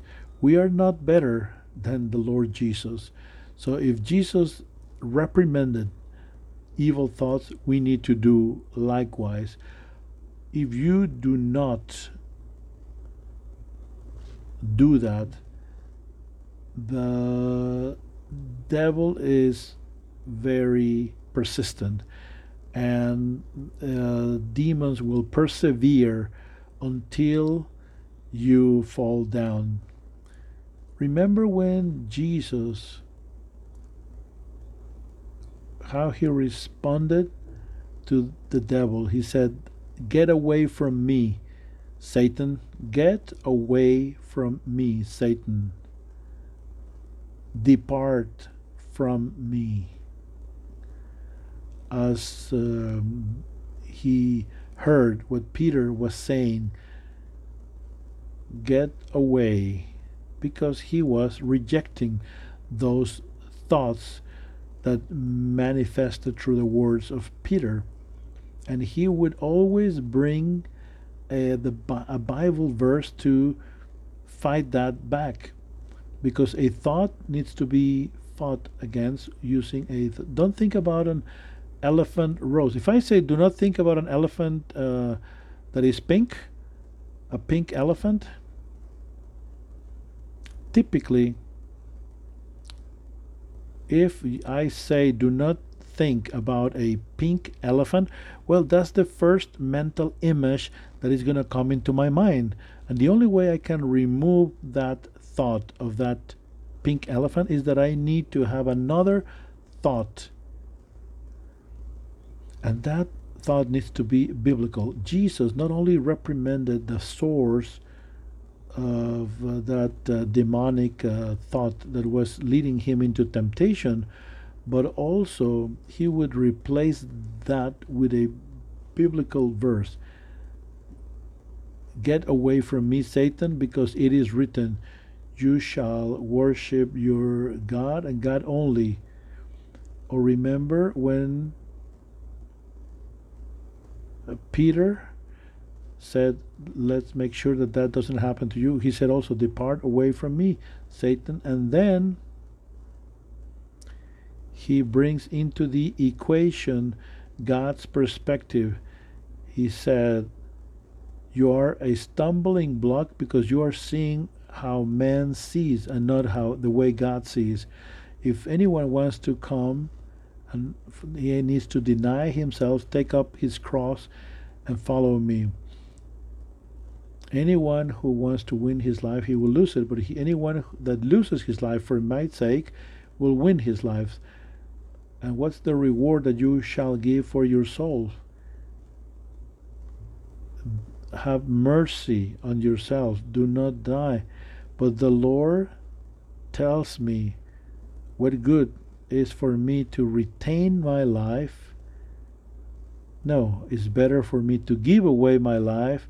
So he is bringing back into his thinking God's perspective, the Bible's perspective before the temptation that is being posed before him through Peter is the same with you and I. When the thought comes, an evil thought comes, uh, thoughts of envy, a thoughts of greed, get away from me, depart away from me, Satan, because I need to rejoice with my brothers and sisters. I need to rejoice when they do well. So you fight back against that evil thought, and you do that ongoingly, and that reprimand needs to be verbal because demons listen to words. It's not for you to yell. You just you say it because they have good hearing, but it needs to be audible. If you don't do it, the enemy is there like a mosquito that is trying to bite you. And that's what happens when the devil is trying to insert evil thoughts. But we know that there are other sources. God can also be a source of a different type of thought. And when God is inserting a thought into your mind, it's not in automatic that you are, are going to accept it. It needs to be a conscious process. Sometimes you hear that God is telling you that He loves you, and sometimes you say, But how can that be? Some people reject those thoughts of God saying, I love you. They have doubts. I'm serious. So you need to accept in uh, the book of Matthew, we read they had this argument because remember that episode when the Lord Jesus multiplied the bread and fish and then the Lord Jesus said beware of the yeast of the Pharisees and they thought he was talking about bread because they didn't bring the bread and Jesus, understanding, he said, You, O ye of little faith, why are you having these conversations of not having enough bread?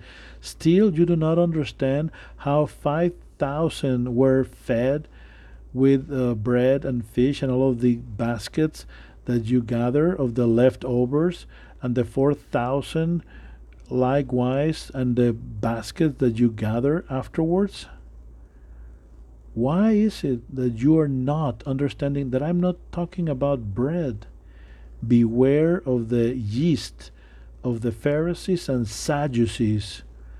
I mean, they had seen God's miracles, but they did not believe. They still had a different mental ship because they were not believing in God's word.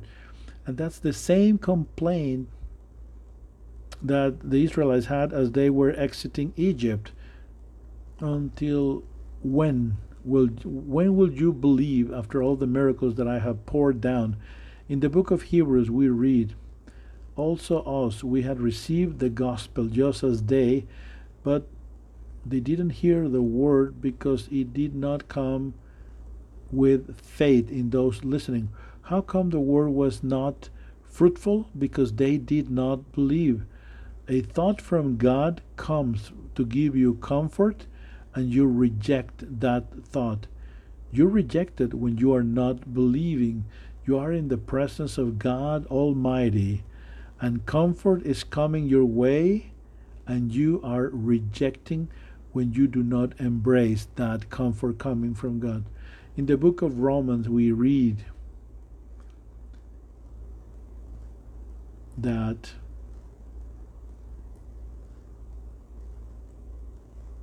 Abraham believed and that he would be the father of many people and a big nation even though he was almost a hundred years of age and he believed in God's promise, even though he had an elderly wife, he believed that God was powerful to fulfill his promises.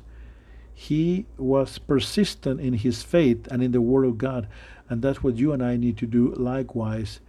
Thoughts coming from God, you need to embrace them. You need to stick to those thoughts. Here you need to understand uh, regarding um, these uh, thoughts coming from the enemy. The enemy is typically going to be attacking you. What areas are the ones that typically the enemy attacks you? Typically, they have to do with a weakness that you have one of your weaknesses is going to be attacked. Maybe it's your sinful nature or your attachments, your dreams or desires. Do you remember when Satan was tempting Jesus after 40 days of fasting and he was weak? So the first temptation was if you are the Son of God, turn this bread in this stone into bread. And it, and after he fasted for forty days, he was hungry, and the tempter came at the, at his moment of weakness. He said, "If you are the Son of God, uh, ask for these stones to be turned into bread."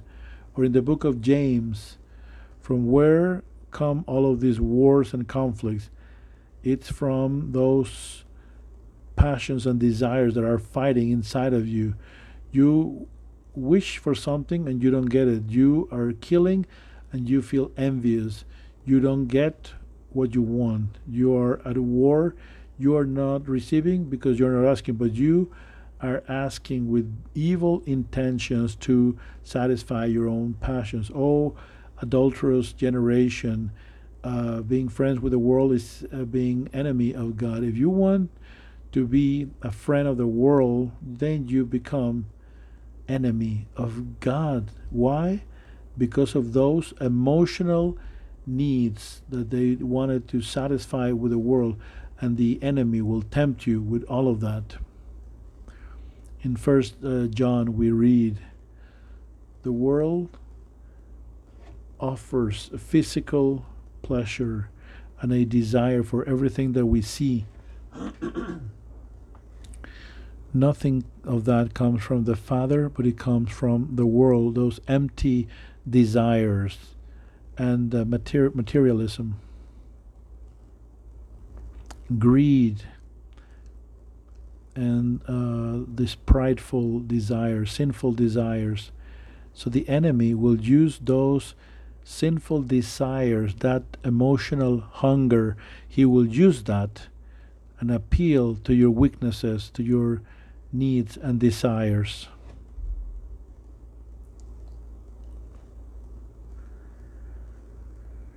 This uh, habit How many of you have already forged this habit of uh, administering and doing the management and having the goalkeeper and having this uh, customs uh, entrance, so to speak? This habit takes time to be developed, but it's very important. You need to discipline yourself. You may fall down, but you need to get up and do more management, doing it over and over again until this comes in automatic for you to do this thought management because it's going to come the point where you are reacting so fast. The enemy comes and in automatic you're making that distinction and you're rejecting your those thoughts and you keep on functioning the enemy is trying to speak and you are already on the alert ready to fight him back. But you need practice. You need time. Because at the beginning you are so used to that all parade of thoughts come before your mind and for you to discriminate which ones are yours and which ones are not it's rather complex i remember uh, situations and my wife gave tes- testimony and it was a message that she uh, deliver as she was talking about a renewed mind. And my wife was uh, sharing that we had a marital situation going on, and we had already taken the workshop on a renewed mind for two years, and she was uh, experiencing a miserable life in her marital experience, but it was all a mental situation because she would receive complaints and lack and uh, Uh, lack of courage and discouragement, and those thoughts were like a parade of thoughts. There was no goalkeeper, there was no custom agent stopping those thoughts. And back then, I confronted my wife and the Lord was the one who confronted her and brought her into a discipline. So I thought it will come, and then the Holy Spirit would tell my wife, hey, you need to fight that back because it's not coming from the Holy Spirit. And my wife had to fight that thought back. Hey, there is discouragement, there is lack of trust. And all of those thoughts were confronted by my wife with the help of the Holy Spirit. And uh, thought management uh, of my wife was in such a degree that from being miserable, all of a sudden turn into a life full of joy because of so from being from being the worst husband I turn into the best husband without doing anything on my end but it was all a change of attitude on the side of my wife by doing thought management because the enemy was sending those evil thoughts and she was like a goalkeeper defending herself and that's the reason why she and I have a good marriage we have had these evil thoughts of thoughts of complaint and holding grudges and they come, those thoughts, as if those were your own. Ooh, uh, she didn't prepare breakfast for me. Or, ooh, he didn't uh, bring me flowers. So, all of these thoughts.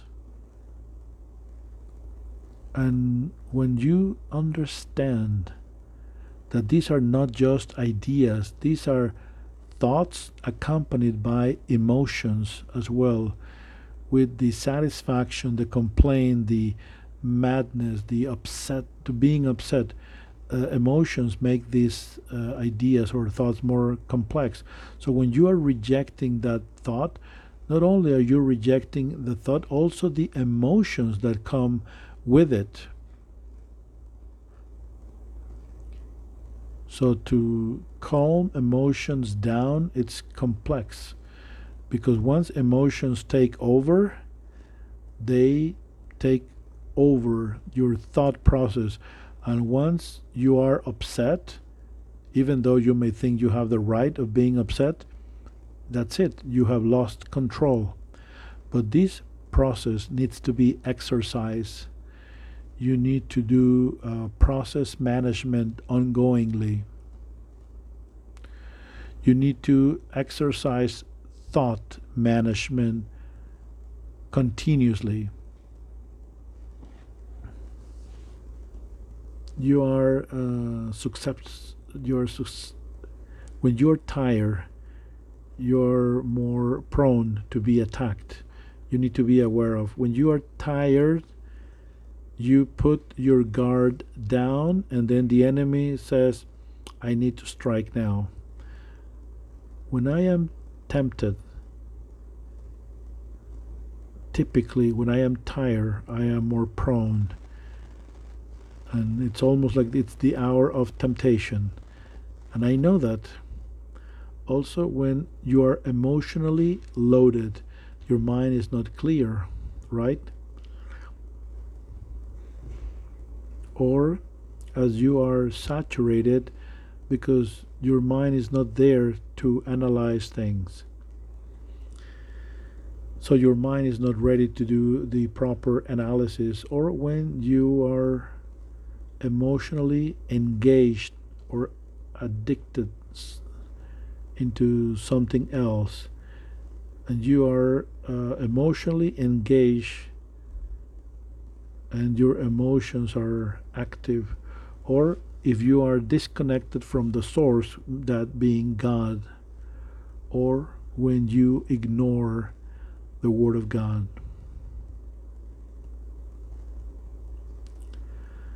this is going to go into your mind and you need to be alert of all of the other uh, channels. A direct manner, uh, Satan will, in a direct manner, uh, introduce these uh, thoughts. The other one is people. You are doing thought management, but you need to be aware that people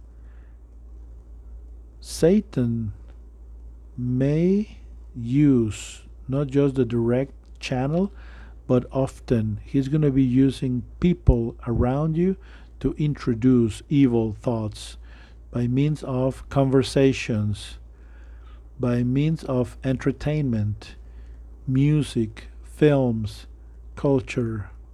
In fact, when your guard is down, and you bring down your guard as you are having these informal conversations with people or when someone is a prominent position and you are trusting in that person uh-uh you are not to bring down your guard regardless as with whom you are talking or in entertainment you're trying to relax and you're going into the movie theater and you are uh, watching a movie, and remember, entertainment right now, it's being used for uh, indoctrination.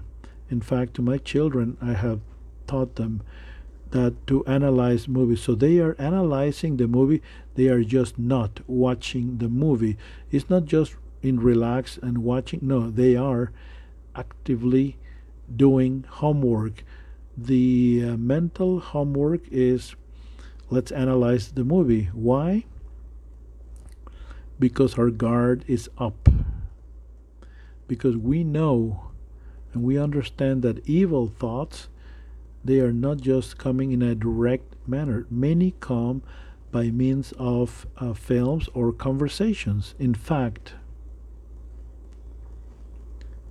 many arrive in the form of uh, gossip.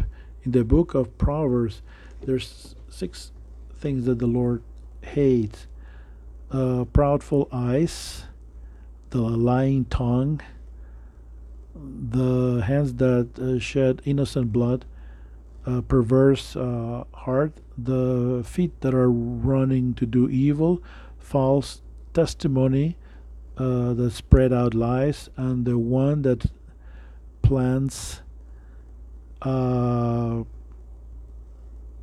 evil between brothers and sisters. The enemy comes and by means of a brother or a sister, you hear gossip in the form of a bad report. And because your guard was down, you swallow that gossip, you swallow that bad report, and the enemy has achieved its, his purpose. If a brother arrives with a bad report, in the book of Proverbs, it says, I need to listen to both parts. Maybe if I listen to the other side, I'm going to hear a completely different story. So you don't believe it blindly. Rather, you need to have your guard up and challenge that. Just like uh, Peter. Peter said to Jesus, Have mercy, have pity on yourself. And those could be also um, uh, thoughts of division, self pity, by means of people that are surrounding you, or even for you to do sinful actions. Conversations sometimes will introduce you uh, thoughts of uh, depression, uh, fights, uh, gossip, and you are not doing proper thought management. So when that arrives, you need to do the same that Jesus did. You need to uh, reprimand just like Jesus. Okay, come here. You want to uh, win your life? You need to lose it. But if you take up your cross, then you will be losing your life or winning it forever. Um, thoughts of gossip, thoughts of uh, evil, you need to reprimand them directly. The Bible tells me this be careful, be aware, okay? Be on the alert, not just with thoughts, but also in conversations that you engaged in and also with the entertainment that you are consuming.